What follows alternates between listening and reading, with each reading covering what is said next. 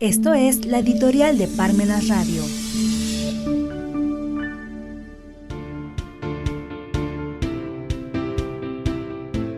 ¿Son momentos para multar? El límite mínimo infranqueable es naturalmente que la pena no se transforme, tal como ocurre con las penas pecuniarias, en un impuesto perdiendo con ello toda eficacia disuasoria. Luigi Ferraioli.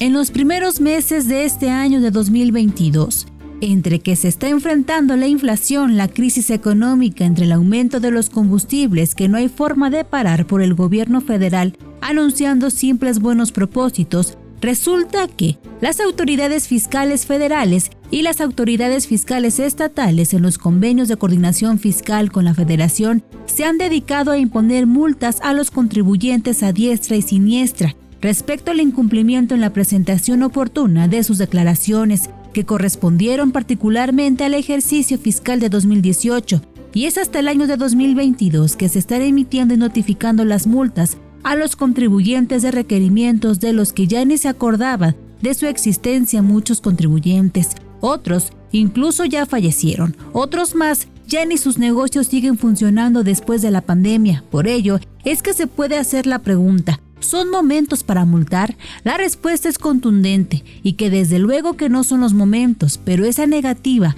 nace por tres razones estrictamente jurídicas. La primera es que debido a que de acuerdo con las reformas constitucionales del 18 de junio de 2008, 6 de junio de 2011 y 10 de junio de 2011, uno de los principios del derecho constitucional es el principio de proporcionalidad, es decir, que los actos de autoridad sean racionales y por ende oportunos. Desde luego que infracciones de 2018 de hace cuatro años, después de la pandemia y de que por lo menos un millón de empresas cerraron, es evidente que la imposición de las multas en el año de 2022 resulta contrario al principio de proporcionalidad, por lo cual hay una razón suficiente, la cual no es momento de imponer la sanción, pero eso no es todo. También resultan contrarias al derecho esas multas si es que se considera que los requerimientos por esas infracciones fueron notificadas en el año de 2018. Debido a eso se inició el procedimiento administrativo desde la notificación de esos requerimientos previstos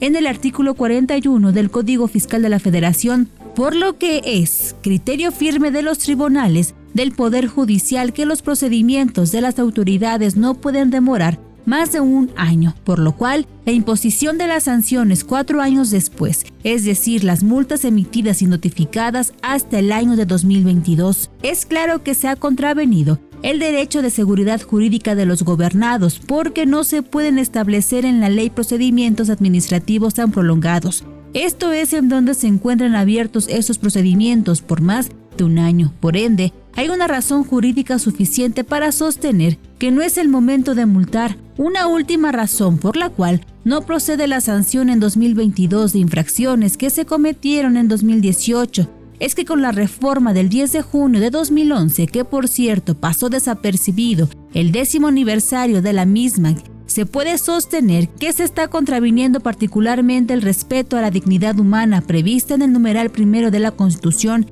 que se ha determinado por la propia Corte que el respeto a la dignidad humana es un derecho constitucional y por ende exigible en las instancias constitucionales y no se trata solamente de un principio político, por lo cual es claro que se está contraviniendo el referido respeto a la dignidad humana, pues se está discriminando a los contribuyentes con ese trato de multarlos cuatro años después de que se inició el procedimiento de infracción fiscal. Pero aún más que eso, que se atravesó una de las crisis más agudas que se han presentado en las últimas décadas en el mundo, la pandemia. Por lo cual, es inaudito que las autoridades fiscales se dedican a multar a los contribuyentes sobre esas infracciones, por lo que está en manos de los tribunales limitar esas arbitrariedades tributarias, si es que todavía podemos sostener que nos encontramos en México, en un Estado constitucional de derecho que pretendemos que sea nuestra nación, por lo que desde ese sentido es que en estos tiempos no son de multar las infracciones cometidas hace cuatro años por los contribuyentes.